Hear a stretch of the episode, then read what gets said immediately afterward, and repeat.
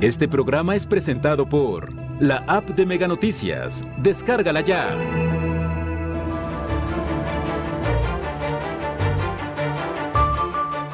Al menos siete personas fueron asesinadas este fin de semana en Colima. Varias más resultaron heridas. Son dos años de su secuestro y asesinato, y no hay justicia en el caso de la diputada Anel Bueno. Piden legalizar el consumo de la cannabis en Colima.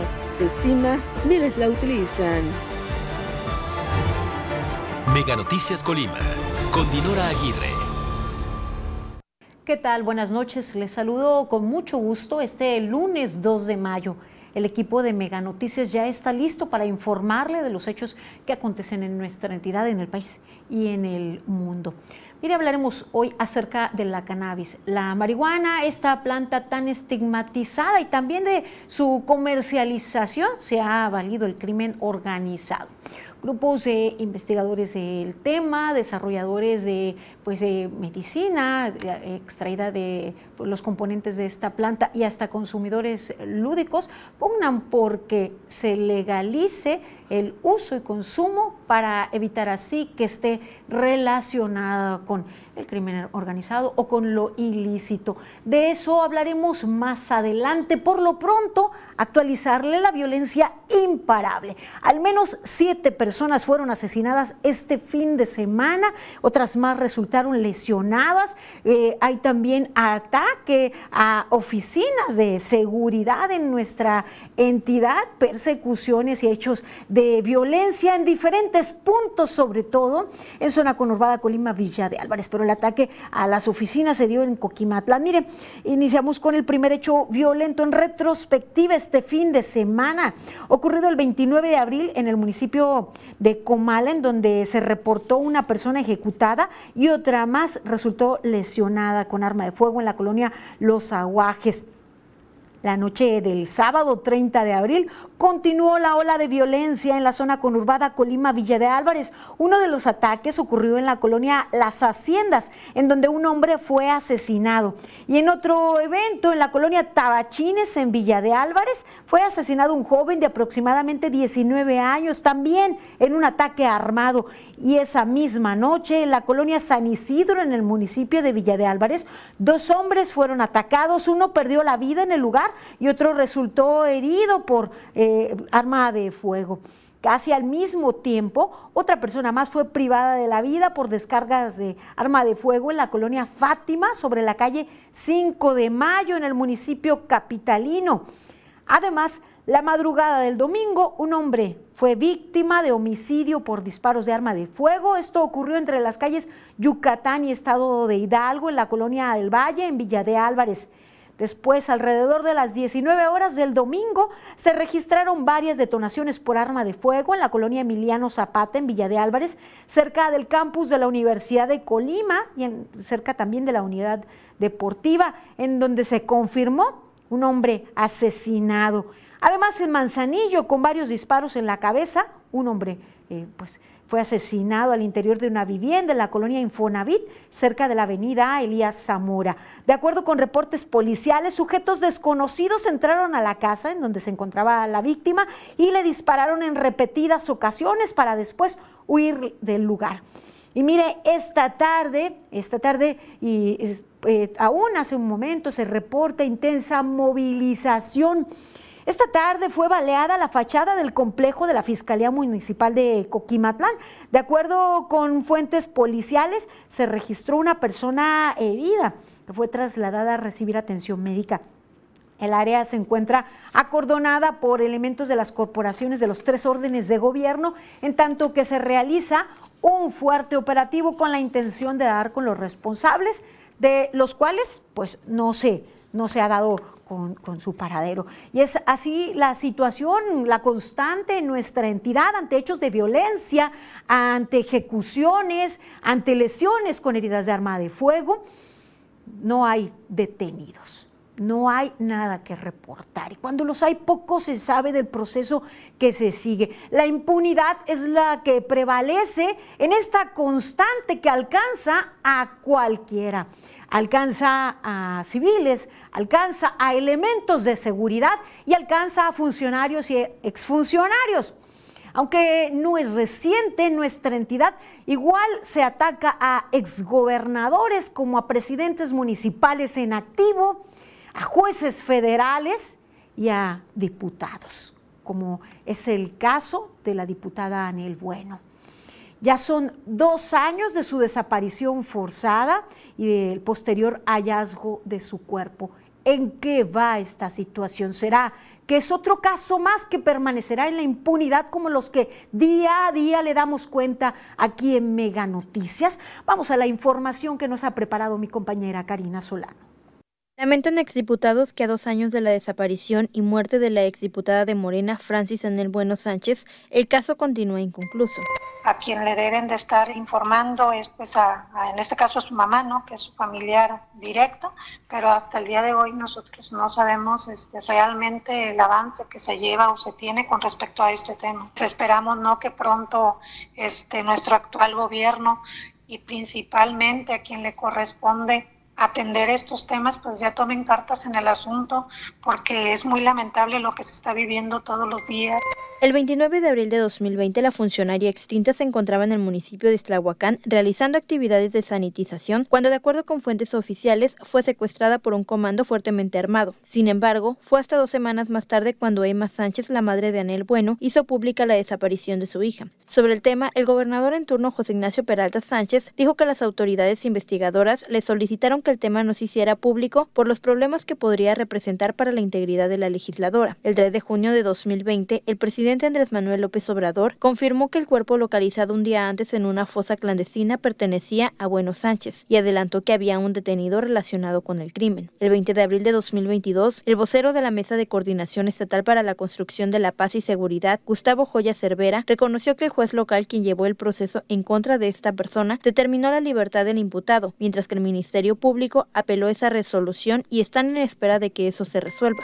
Que a la fecha pues sabemos nosotros que pues efectivamente el trabajo que se ha realizado con respecto a ese tema, pues no es el deseado por ahí en días pasados. Me enteré pues a través de algunos medios que probablemente este, la persona que supuestamente fue el autor ¿no? de, de este crimen e iba a quedar este, en libertad bajo fianza. Karina Solano, Mega Noticias. Parece que sigue siendo la constante ante sea quien sea. Ante las víctimas, sea quien sea, es la constante, la impunidad, los procesos lentos, la justicia que parece no llegar y que para alcanzarla se dan pasos mínimos, pasos lentos y la desesperanza de la sociedad. ¿Qué se puede esperar eh, cuando se es víctima de cualquier delito? Eh, realmente eh, nuestra entidad está herida ante la violencia que alcanza a todos, como se los decía, y a continuación un histórico de pues, funcionarios a los que ha tocado y a los que ha llegado el largo brazo de la injusticia y de la violencia. Carla Solorio nos tiene los detalles.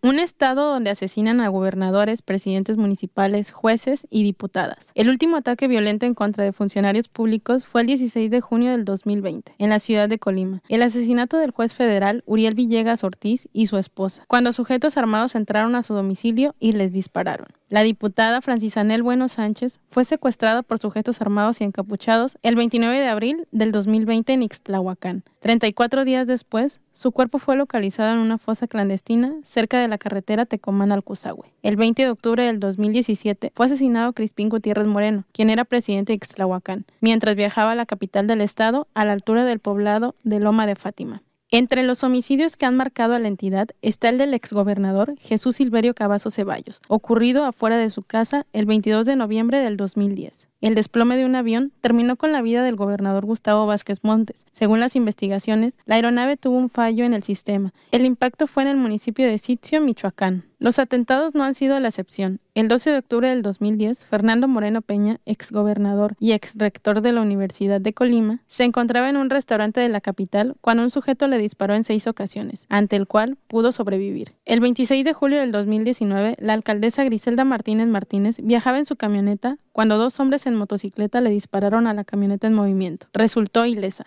Este año, la ola de violencia se sigue acrecentando en el Estado, pues hasta la fecha han sido asesinadas 303 víctimas, y a su vez, el Estado se posiciona en primer lugar por homicidio doloso, según las cifras del Secretariado Ejecutivo del Sistema Nacional de Seguridad Pública. Carla Solorio, Mega Noticias la constante, la violencia que alcanza a, todos, alcanza a ciudadanos, alcanza elementos de seguridad, a, funcionarios, y es el día a día deprimente que venimos arrastrando de hace años. Y lo cierto es que pueden decir o argumentar que no tiene que ver con el, eh, hoy, con estos hechos que no han eh, surgido de la noche a la mañana, que se vienen arrastrando, pues estas cifras y estos eh, hechos de sangre, cierto, vaya, pero no hay una solución actualmente y es el momento. Siempre se ha exigido y eh, al día se, expone lo que se está viviendo y se exige a las autoridades que den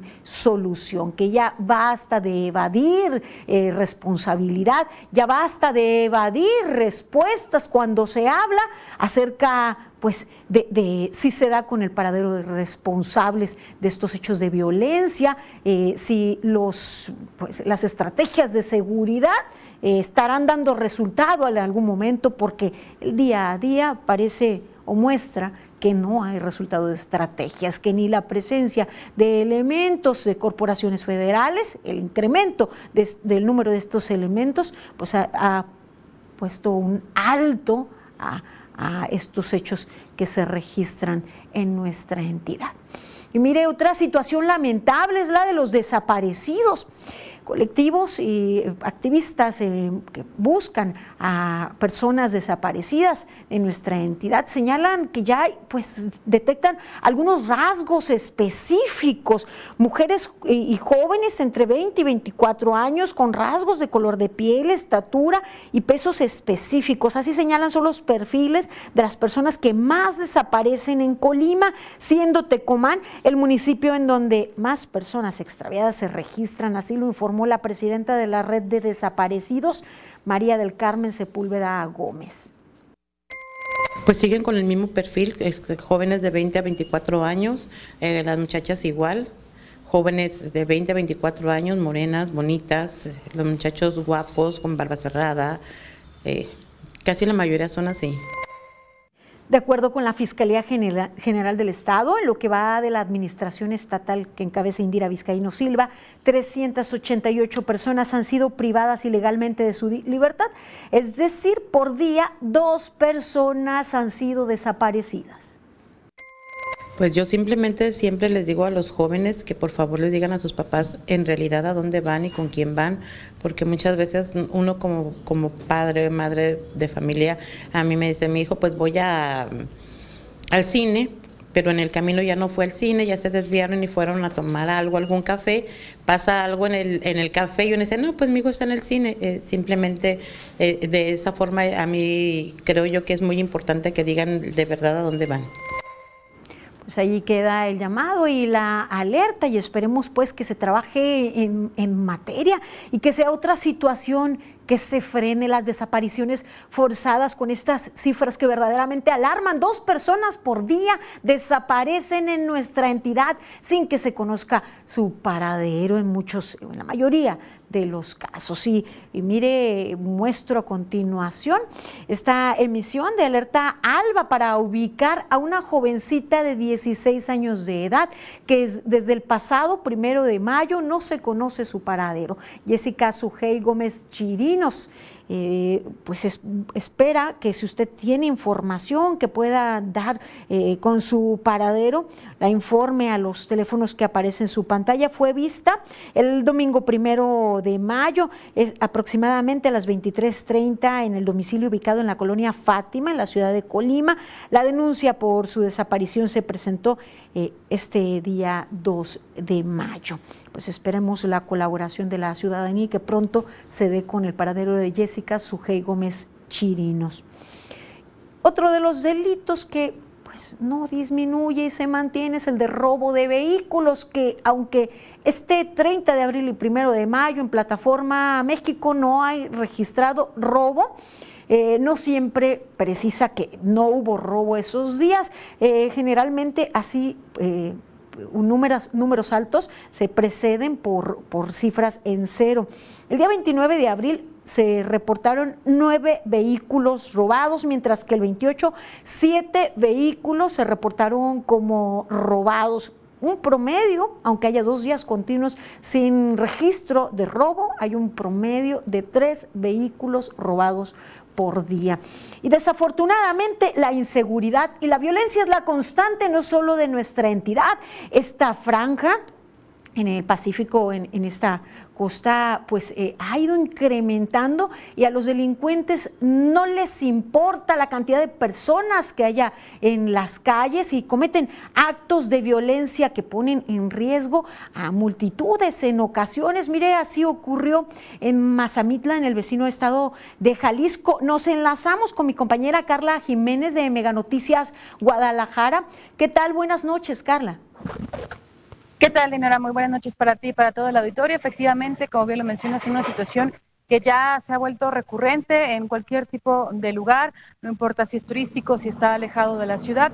En este caso, para dar un poco más de contexto, bueno, pues este fin de semana se dio un hecho que pocas veces se da en este tipo de lugares. Hablamos en específico del pueblo mágico de Mazamitla, un lugar cercano al área metropolitana de Guadalajara que muchas personas utilizan pues para pasar un fin de semana tranquilo, relajado, fuera del bullicio de la ciudad. Y bueno, pues eh, lo que sorprendió fue que iniciaron después de la una de la tarde, ya más cercana a las dos de la tarde, una serie de detonaciones de armas de fuego, como vemos en las imágenes. Esto fue, este tipo de actividades se realizan de manera continua y constante en el centro de este municipio. Y bueno, pues ahí, por supuesto, sorprendió a los turistas que estaban siendo testigos de este tipo de eventos, quienes acudieron, por supuesto, a diferentes puntos a resguardarse de este tipo de situaciones violentas. Lo que se dio a conocer minutos después por parte de las autoridades es que se trataba de un enfrentamiento entre presuntos miembros de diferentes bandas del crimen organizado. Iniciaron eh, la policía en ese momento una serie de operativos entre las fuerzas federales y las del estado de Jalisco para dar con los responsables. Sin embargo, bueno, pues de manera lamentable, Dinora Auditorio, lo que se encontraron fueron una serie de impedimentos. Se dieron eh, registro de al menos cuatro bloqueos en diferentes accesos carreteros a este municipio, también algunos incendios que fueron provocados con la intención, aseguran las autoridades, pues justamente de eh, impedir o eh, obstaculizar los trabajos que realizaban las autoridades estatales. Por su parte, de los primeros que reaccionó fue el presidente municipal de Mazamitla, Jorge Magaña, quien hizo un llamado a través de las redes sociales a los turistas, a los habitantes, por supuesto, de este pueblo mágico de Mazamitla, a resguardarse. Se suspendieron también todo tipo de actividades. Estaba programado un torneo, un partido de un torneo de Jalisco. Se suspendió prácticamente toda la actividad. Y bueno, pues fue así como se dieron estos hechos. Ya horas más adelante, con la investigación, se dio a conocer por parte de eh, la Fiscalía del Estado, la Secretaría de Seguridad en Jalisco, que habían sido eh, localizados los cuerpos de eh, tres personas que presentaban heridas de armas de fuego y de quien se supone pues fue parte del inicio de este enfrentamiento, que la intención era pues justo terminar con la vida de estas personas.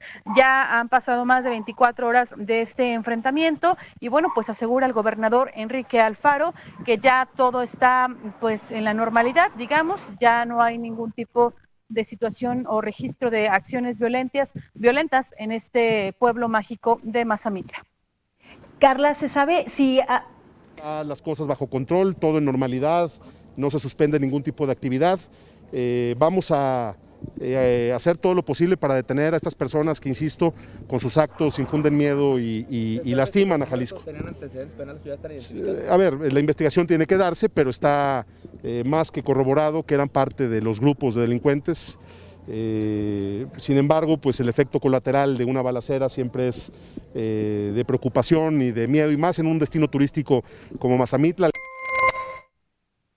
Ahí escuchamos la voz del gobernador Enrique Alfaro, quien también habló, Dinora Auditorio, pues de los trabajos que ahora debe emprender tanto el gobierno municipal de este eh, pueblo mágico como del propio Jalisco para que el turismo no se vea, eh, digamos, espantado de esta actividad en este punto. Escuchemos una vez más al gobernador. Por supuesto que nos organizaremos con eh, los proveedores de servicios, particularmente turísticos de Mazamitla, para apoyarlos en cualquier tipo de campaña y en cualquier tipo de acción que haga que la gente siga yendo a este destino como hasta ahora sucede. No, no, no preveo eso. Mira, eh, hace unos días vivimos un episodio eh, complejo en el municipio de Vallarta y una semana después, el fin de semana pasado, Vallarta estuvo a tope. Pues ahí escuchamos, eh, auditorio Dinora, esta situación que ha enfrentado Jalisco y el caso más reciente, esta, este enfrentamiento. Algo curioso, Dinora, pues también eh, coincidió con el aniversario de hace siete años cuando un helicóptero de fuerzas federales fue derribado cercano a este punto de Mazamitla. La información, Dinora. Muchísimas gracias, Carla. Y bien, ya mencionaba el gobernador que no creía hubiese algún impacto económico por respuesta de los turistas. Sin embargo, ¿existe algún registro de si habría cancelaciones o si turistas que no tenían contemplado retornar o volver a sus lugares de origen se hayan dejado Mazamitla ese, ese mismo día por el temor? Pues sí, sí, se dio una situación. Hubo eh, eh, a través sobre todo de las redes sociales personas que se resguardaron lo más que pudieron y otras personas que decidieron salir en cuanto hubo oportunidad. El destino turístico, eh, por su cercanía que tiene con el área metropolitana de Guadalajara, digamos que es, eh, puedes ir y venir en algunas horas o eh, ir y buscar directamente el hospedaje, entonces eso a lo mejor es un poco complicado de medir si se da la ocupación total en este espacio. Como bien lo menciona, se podría ya observar en todo caso este fin de semana, de, este, este próximo fin de semana, si se da o no la visita de, este, de, turistas a este pueblo mágico. Muchísimas gracias por la información, Carla. Buenas noches. Gracias, muy buenas noches. Pues ahí está lo que se vivió en Mazamitla, por cierto, uno de los destinos también favoritos de los colimenses, pues brinda el contraste en cuanto a clima, es eh, uno de los puntos a visitar en fines de semana y sobre todo este fin de semana que fue feriado eh, para muchos de Azueto. Eh, situación lamentable la que estamos viviendo en eh, estas tres entidades colindantes, la violencia no, no cesa, imparable. Eh, esperamos ver mayor coordinación de parte del gobernador y, eh, de, los tres gobiernos. Vaya, buscar alguna estrategia para disminuir este, esta situación que es la constante. Vamos ahora a nuestra sección editorial.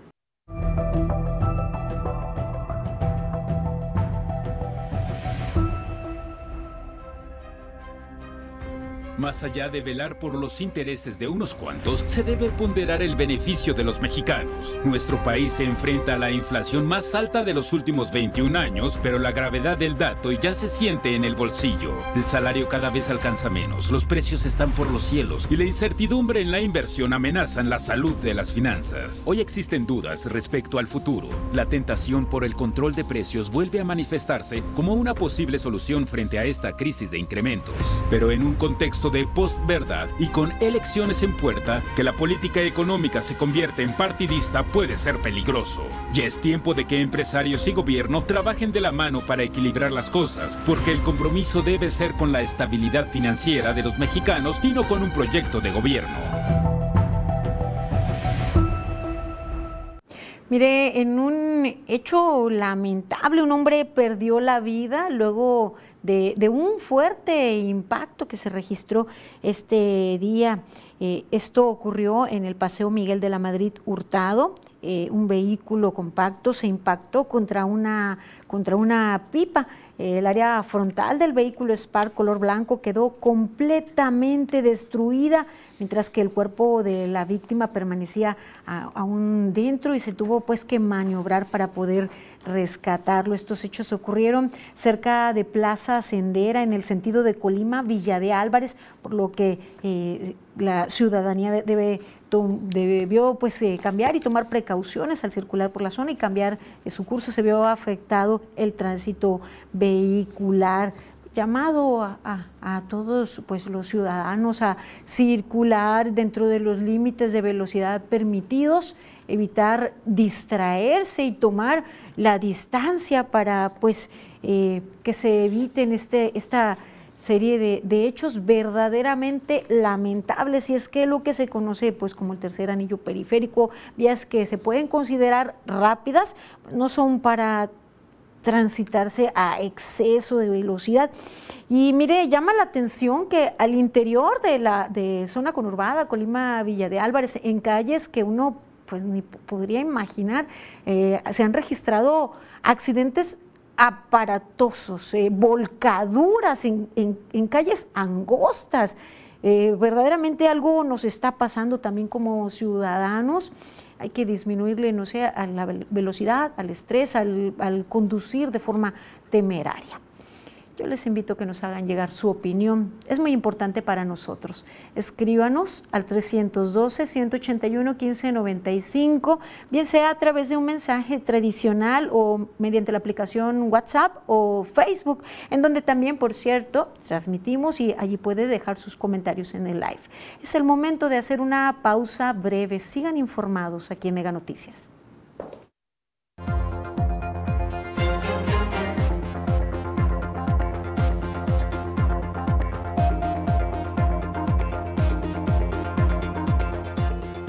Se estanca la creación de empleo y los precios también siguen al alza.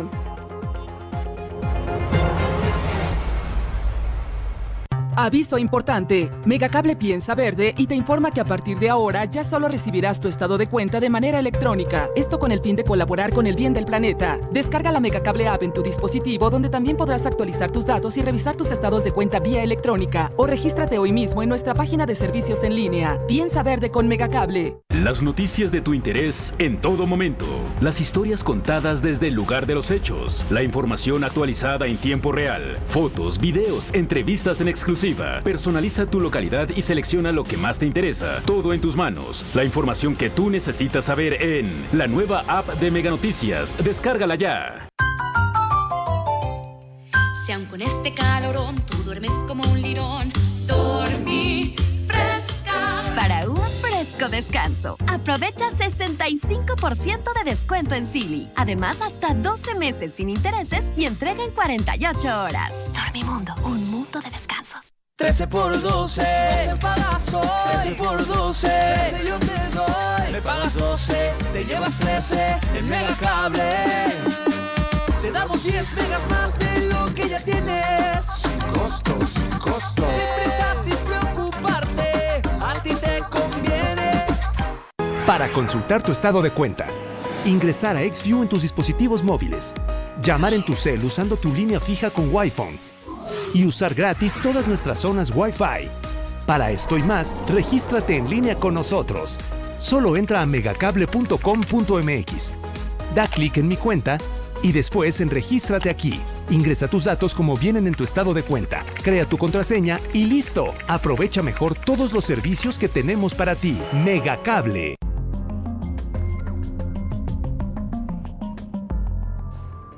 Continúa investigación del caso Devani. Fiscalía interroga a quienes ingresaron al hotel.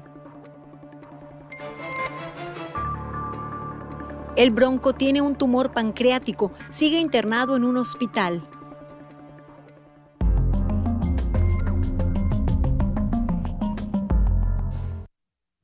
Continuamos con más información aquí en Mega Noticias.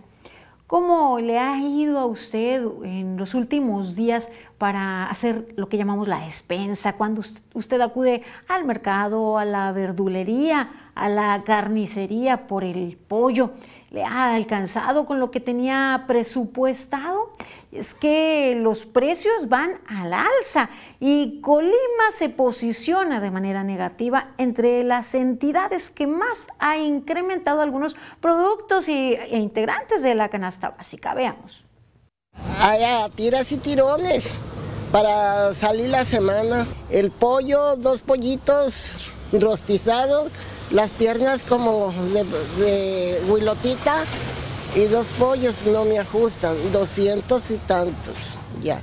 Las tortillas, 24 pesos. El jitomate 17. Un golpe para las familias colimenses es el alza en los precios de alimentos y productos. De acuerdo con el INEGI, Colima se posiciona como el segundo estado a nivel nacional que registró el mayor incremento en el índice de precios al consumidor, con una cifra de 0.69% por arriba del promedio nacional durante la primer quincena de abril. No, antes no, yo era feliz porque por lo que me daban me sobraba, hacia mi alcancía. Yo sí me pongo a comprar no me ajusta, no me ajusta para surtir como antes surtía la despensa. Yo creo con unos mil pesos va a surtir. Los productos que registraron una alza son el jitomate con 16.65%, la gasolina de bajo octanaje con 0.80%, los servicios turísticos en paquete al 9.36%, el pollo con 1.74% y la tortilla de maíz con 1.14%. Como la historia de Bertalicia, en Colima, miles de personas han tenido que disminuir el consumo de algunos alimentos ante la alza de precios. Carla Solorio, Mega Noticias. Y agréguele eso también, pues la pobreza laboral, eh, los bajos ingresos eh, también y el hecho de que una gran cantidad de colimenses se desempeñan en la informalidad ante la falta de un, de un empleo formal. ¿Y qué puede representar eso? Pues también que no se cuente con asistencias o servicios médicos. Mire, de acuerdo con el INEGI, más de 185 mil colimenses se encuentran en la informalidad laboral. Al cierre del 2021, esa fue la cantidad de personas que carecían de contratos seguros, prestaciones laborales, protección social y representación en sus centros de trabajo. El trabajo informal rebasa las cifras del empleo formal en nuestra entidad. Al corte del primer trimestre del 2022, solo 141 mil personas se encuentran registradas bajo esquemas de seguridad social. Así se refleja en estadísticas de la Secretaría del Trabajo y Previsión Social. Creo que estamos en un tiempo de crisis global, ¿no? Venimos de, la pandemia tanto Colima, México como cualquier otro país afectado se ven en una etapa de recuperación, ¿no? Y por supuesto, lo que sí tenemos eh, propio de Colima, la, inseguridad en estos momentos, pues sí golpea fuertemente el estado económico reflejado en la poca generación de empleos formales. Existe además un incremento de personas desempleadas y egresados, eh, egresadas y egresados de, pues, eh, la universidad de, o estudios profesionales buscando empleo. De acuerdo con el especialista, se enfrentan a una escasa oferta laboral. De acuerdo con las estadísticas, en el primer trimestre del 2022 solo se generaron 485 empleos con seguridad social.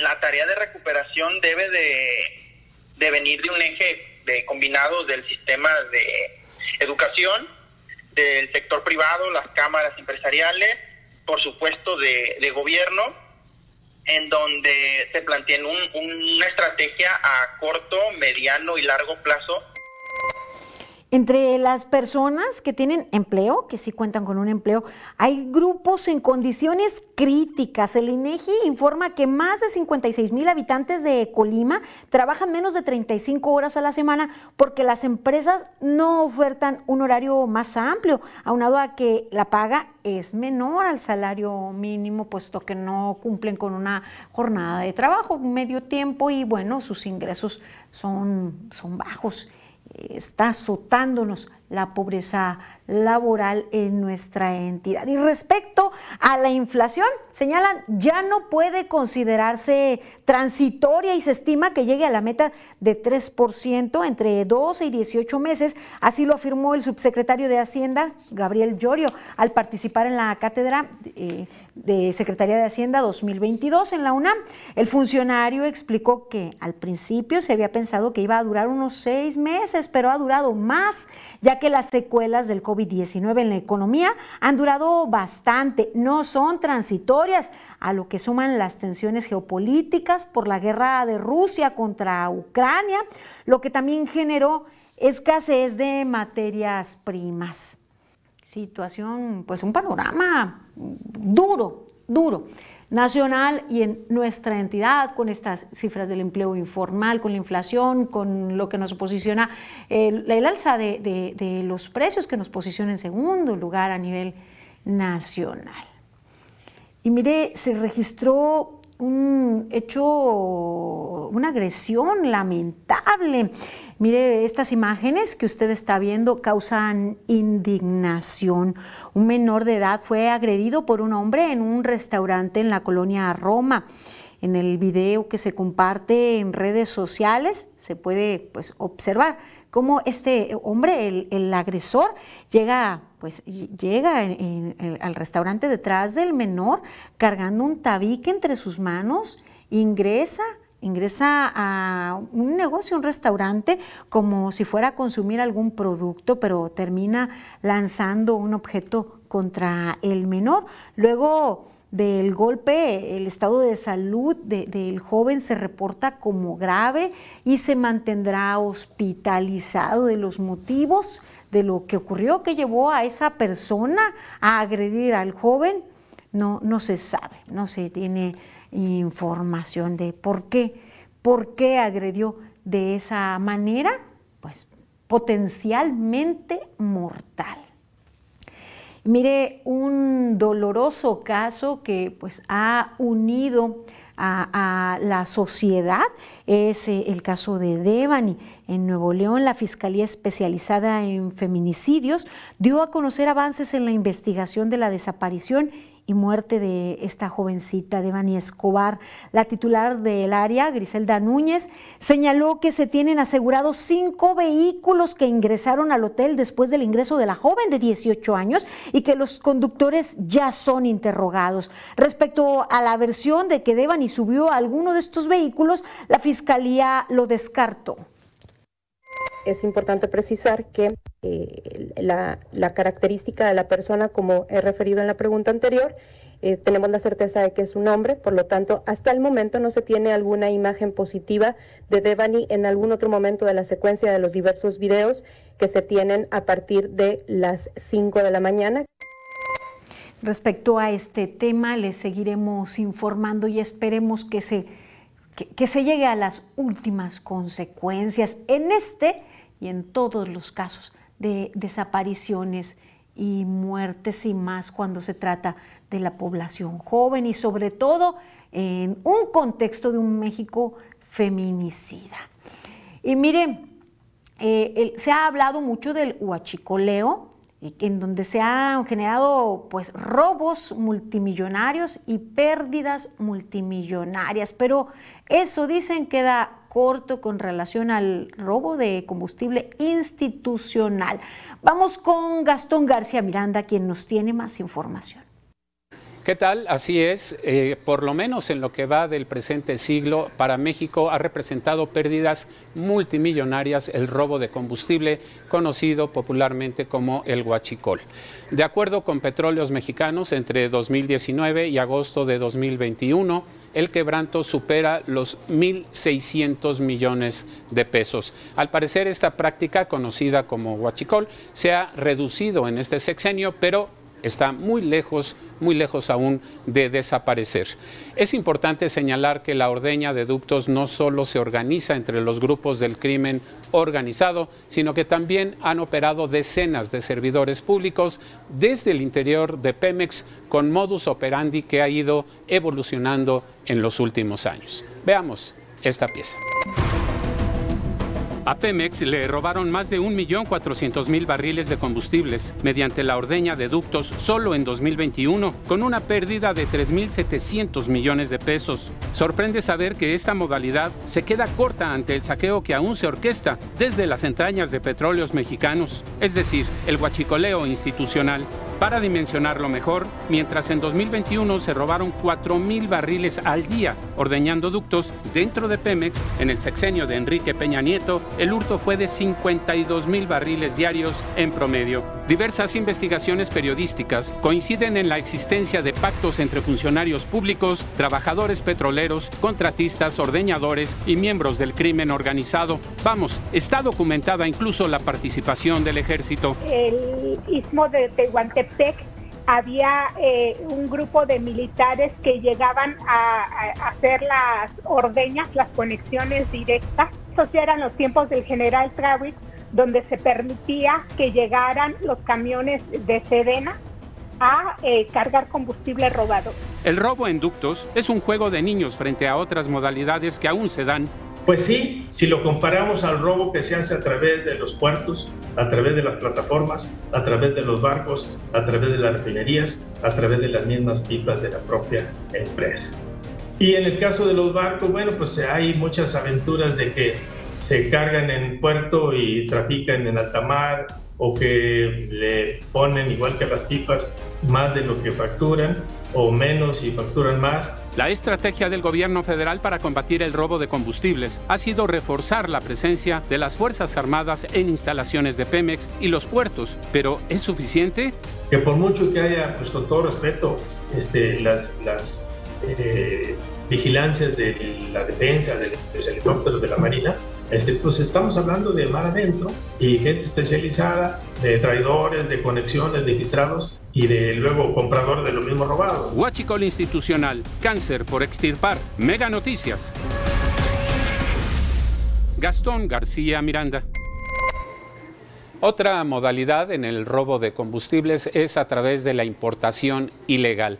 La estrategia del gobierno de reforzar la vigilancia sobre los importadores al parecer no ha funcionado del todo. Y es que las propias autoridades reportan que cerca de la mitad de la gasolina que se importa al país es de contrabando. Así, así el tamaño de las pérdidas en petróleos mexicanos y para la nación.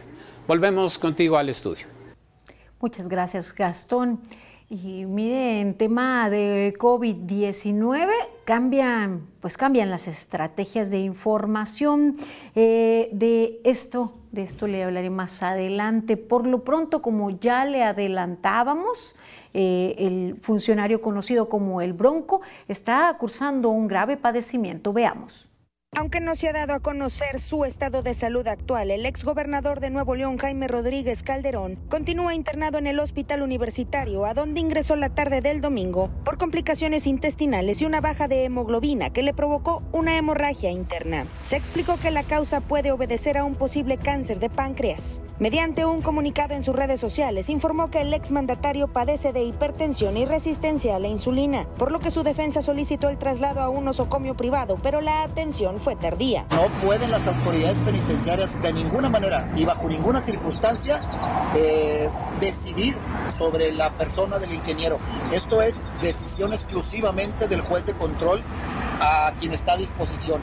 Y ayer él determinó su traslado a diverso nosocomio y así tiene que ser respetado.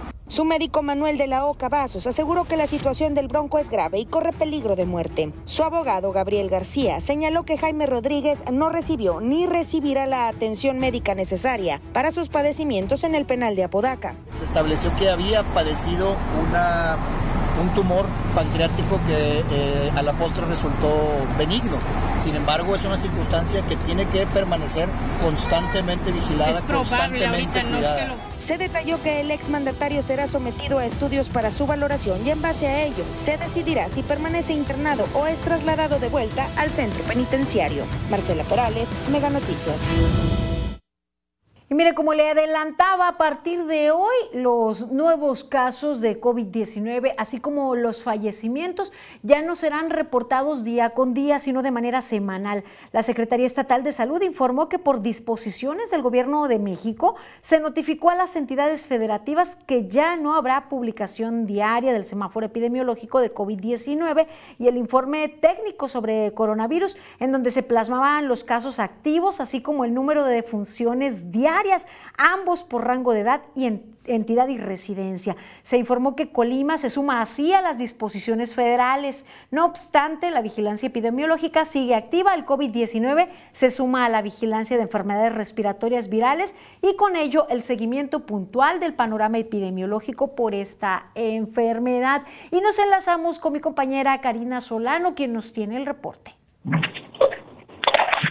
¿Qué tal, Dinora? Te saludo con mucho gusto a ti, a quienes nos acompañan a través de Mega Noticias. Así es, como bien lo comentabas tú, Bueno, pues con este nuevo esquema de actualización de cifras de COVID-19 que ahora será cada lunes, pues este 29 de abril, eh, de este 29 de abril al 2 de mayo se registraron en el estado de Colima 16 casos nuevos y un deceso por COVID-19. Con ello la entidad alcanza 52.150 casos positivos y 2.398 defunciones acumuladas a lo largo de esta contingencia sanitaria. Eh, comentarte, Dinora, que, bueno, pues de acuerdo con la Secretaría de Salud, y la defunción ocurrió en un hombre de más de 40 años de edad que era del municipio de Manzanillo y se encontraba hospitalizado grave. Además, 10 mujeres fueron diagnosticadas como positivas al virus SARS-CoV-2 de entre 1 y 51 años de edad. Por residencia, cuatro eran de más, cuatro son de Manzanillo, tres de Colima y tres del municipio de Villa de Álvarez y todos están recibiendo atención ambulatoria. Además, seis hombres fueron hospitalizados eh, perdón, fueron diagnosticados como positivos al virus SARS-CoV-2 de entre los 2 y 77 años de edad. De estos 77, eh, de estos, eh, 5 reciben atención ambulatoria y uno se encuentra hospitalizado, pero no de gravedad, afortunadamente. Y por residencia, cuatro son del municipio de Villa de Álvarez y dos de la ciudad de Colima. Y bueno, pues la recomendación de la Secretaría de Salud sigue siendo pues que mantengamos todas estas medidas sanitarias que todos ya conocemos y que además no bajemos la guardia porque pues el, el, riesgo aún no termina por este COVID-19.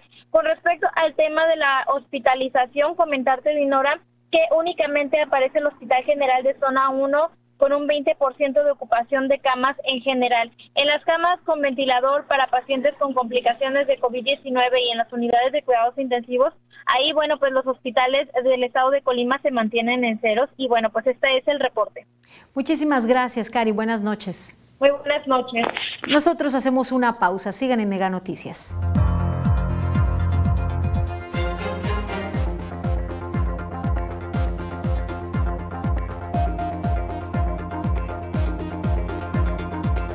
Piden legalizar el consumo de la cannabis. En Colima se estima miles la utilizan. 13 por 12, 12 pagas hoy. 13 por 12, 13 yo te doy. Me pagas 12, te llevas 13 en Mega Cable. Te damos 10 megas más de lo que ya tienes. Sin costo, sin costo. Sin prisa, sin Las noticias de tu interés en todo momento. Las historias contadas desde el lugar de los hechos. La información actualizada en tiempo real. Fotos, videos, entrevistas en exclusiva. Personaliza tu localidad y selecciona lo que más te interesa. Todo en tus manos. La información que tú necesitas saber en la nueva app de Mega Noticias. Descárgala ya. Si con este calorón tú duermes como un lirón, un descanso, aprovecha 65% de descuento en Silly. Además, hasta 12 meses sin intereses y entrega en 48 horas. Dormimundo, un mundo de descansos. El aprovechamiento de la cannabis y sus componentes con fines médicos y terapéuticos va en aumento. Asimismo, el consumo de cannabis. Se estima que el mercado ilícito de cannabis ronda en los 31 mil millones de dólares, de los que el 80% corresponde al consumo en Estados Unidos, en donde alrededor del 18% de la población consumieron marihuana al menos una vez durante el 2019. En México, el 12 de enero del 2021 se publicó el reglamento de cannabis medicinal. Este regula siembra, y cosecha con fines médicos, de investigación para la salud, de fabricación y comercialización de productos medicinales a través de prescripción médica. Los interesados en realizar dichas investigaciones deben obtener de la COFEPRIS la autorización del protocolo de investigación.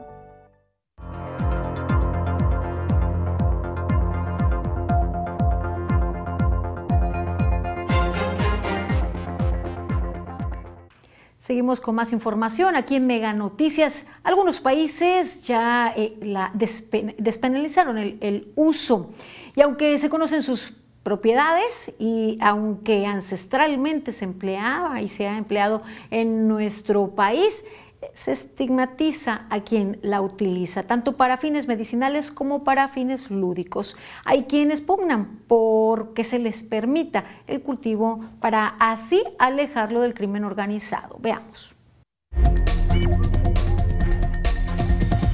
Y el tema es...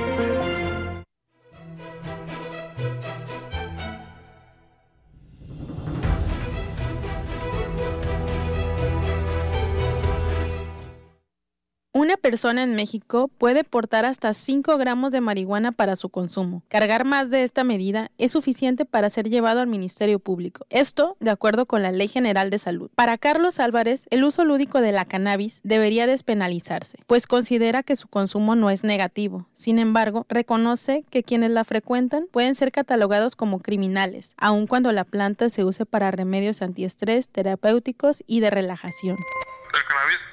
Puede no ser para todos, no necesariamente creemos que la legalización va a aumentar el uso, al contrario, la, legalización va a controlar mejor su uso, va a regular su uso en el 2021, la Suprema Corte de Justicia de la Nación declaró inconstitucional la prohibición sobre el uso recreativo de la marihuana en el país. Sin embargo, los usuarios consideran que existe un vacío legal, ya que desde el Congreso de la Unión no se ha legislado ni se ha otorgado los permisos para el autoconsumo, por lo que todavía pueden ser arrestados de acuerdo con el Código Penal. Es ilegal, donde pues, está cuidando, entre comillas, está cuidando, vigilando el narco, el vendedor ilegal pues te va a ofrecer también cocaína, te va a ofrecer este, pues ay, creemos que eso pues incluye más riesgos. Sin embargo, si el cannabis es legal, pues va, a haber educación, los, los, impuestos pueden estar destinados a la salud, pueden estar destinados a la educación, va a haber muchos cambios pues. Carlos mantiene un cultivo de cannabis en su casa. La consume para controlar la ansiedad y el estrés. Él considera que ello ha cambiado su forma de pensar hacia una visión más tranquila de la vida. Carla Solorio, Mega Noticias. ¿Y cómo va el proceso de legislación al respecto? Veamos. En México, la Ley General de Salud establece que una persona puede llevar consigo hasta 5 gramos de cannabis sativa, por lo que se podría ejercer acción penal en contra de quien supere esta medida. Sin embargo, la Suprema Corte de Justicia de la Nación declaró inconstitucional las previsiones que señala la Ley General de Salud, por lo que se aprobó una ley que prevé el incremento de la aportación personal de marihuana a 28 gramos, pero no ha sido aprobada la reglamentación y leyes secundarias. Por tanto, continúa vigente la aportación de hasta 5 gramos. Lo que puede una persona tener en su vivienda son hasta seis plantas por persona. Inclusive también se ha, se ha estado este, revisando lo que es el cultivo en asociaciones. Eh, sabemos que hay algunas asociaciones que tienen como que mucha eh, impulso para que se logre esta, la materia de regulación.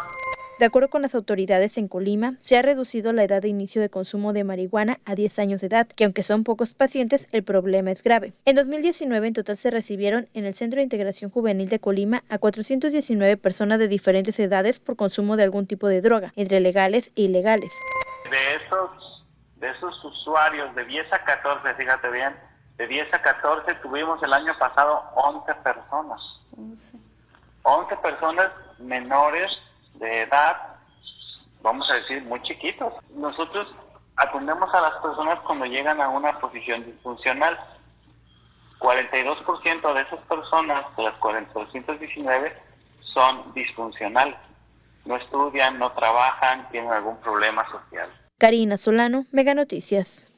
Bueno, allí la cara del proceso legal eh, la cara de quienes eh, lo utilizan, ya sea de manera lúdica, recreativa o para fines terapéuticos, pero también tenemos pues el otro rostro en donde algunos lo utilizan como una droga de inicio y de ahí escalan. Y otros más pueden consumirla en su cotidianidad sin que su vida se vea impactada o afectada. Así pues la situación sin duda habrá mucho que exponer en, materia para pues que se sigan las vías que se deban seguir eh, y se considere lo que sea mejor para la sociedad. Vamos ahora a la información del pronóstico del tiempo.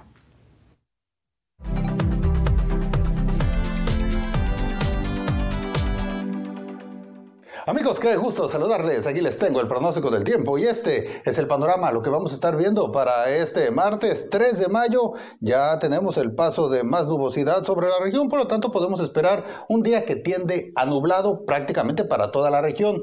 Lluvias no tanto, porque tenemos toda esta alta presión sobre la región que ayuda, bueno, pues a que no precipite esta humedad. Vámonos al detalle y así le platico. ¿Qué estoy esperando? Que el termómetro marque en Manzanillo 29 grados irá tardando en despejar, pero sí ya durante la tarde veremos algo más de sol. Villa de Álvarez, lo espero con cielo nublado. Aquí nosotros también en Colima tendremos 35 como temperatura máxima. Un día más bien nublado es el que podemos esperar. Ya para el miércoles se despeja tantito, pero vuelve la nubosidad hacia jueves y viernes y las temperaturas esta semana no presentan muchos cambios. Se mantienen más bien cerca de los 34. Este es el pronóstico del tiempo de Mega Noticias.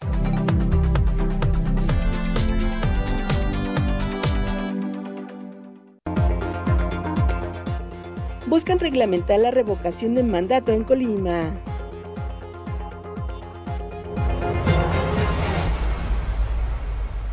Para consultar tu estado de cuenta, ingresar a XView en tus dispositivos móviles, llamar en tu cel usando tu línea fija con Wi-Fi y usar gratis todas nuestras zonas Wi-Fi. Para esto y más, regístrate en línea con nosotros. Solo entra a megacable.com.mx. Da clic en mi cuenta y después en Regístrate aquí. Ingresa tus datos como vienen en tu estado de cuenta, crea tu contraseña y listo. Aprovecha mejor todos los servicios que tenemos para ti. Megacable. Las noticias de tu interés en todo momento.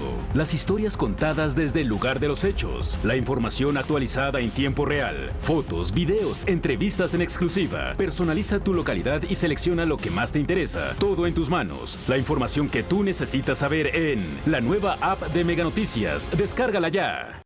Aviso importante. Megacable piensa verde y te informa que a partir de ahora ya solo recibirás tu estado de cuenta de manera electrónica. Esto con el fin de colaborar con el bien del planeta. Descarga la Megacable app en tu dispositivo donde también podrás actualizar tus datos y revisar tus estados de cuenta vía electrónica. O regístrate hoy mismo en nuestra página de servicios en línea. Piensa verde con Megacable. Para todo lo que necesites está la Megacable app. Todos los servicios en tus manos. Descárgala, regístrate y listo. Megacable app disponible ya en App Store y en Google Play.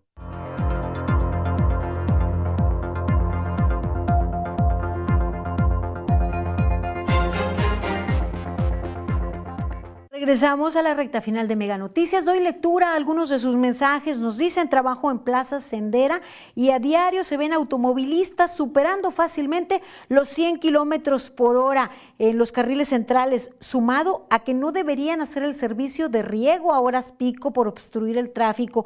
Era cuestión de tiempo que la tragedia se diese. En la noche hasta arrancones en esa vía, en autos de lujo y deportivos. Gracias por sus comentarios gracias por escribirnos. Y nos dicen, hoy en el Estado, miles entre Sedena, Semar, Policía Estatal, municipales, tránsitos, agentes ministeriales, rondando el estado y, estado y circulan motos, vehículos sin placas o sobrepuestas a exceso de velocidad, pero no los pueden detener porque sus atribuciones no les permiten. Deberían proponer en el Congreso para facultar a todas las autoridades detener a cualquier vehículo sospechoso, aunque sea por tiempo determinado, que no importen las quejas de los mientras haya inseguridad que lo hagan. Hay cientos de vehículos con vidrios polarizados, motos con placas de Guerrero, de Michoacán, que no pasan por un chequeo si son robadas. Hay que ser operativos. Gracias por comentarnos. También nos dicen, mientras no paguen bien las empresas, la gente buscará de cualquier manera hacerse de recursos para cubrir sus gastos. Deben revisar lo que hacen en su trabajo y revalorar su salario, pero no lo hace la Secretaría del Trabajo y seguirá Urge que revisen los sueldos y salarios que pagan las empresas. Solamente con eso se frenará la delincuencia. Nos comentan también, nos dicen, yo insisto en que alguien nos informe si nos van a volver a dar el apoyo económico de 60 años y más por parte del gobierno del estado. Que nos den algún número de teléfono, por favor.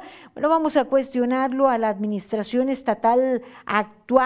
Eh, mire, nos dicen ayer, eh, el sábado fue agredido un muchacho en Rancho de Villa, espaldas de la iglesia, está un panteón, pasando el panteón, a un lado está un rancho, ahí fue la otra agresión. A mí me tocó un golpe como 300 metros este, viven personas pues, que se dedican a malas cosas. Dice, ya se le dijo a la presidenta, pero como, le, como no hacen caso, pido a todas las autoridades competentes, no queremos más agresiones.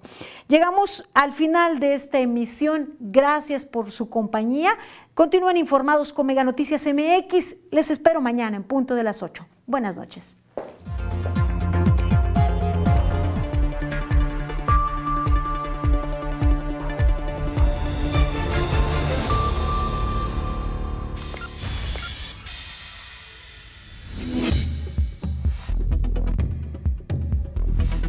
Mega Noticias Colima.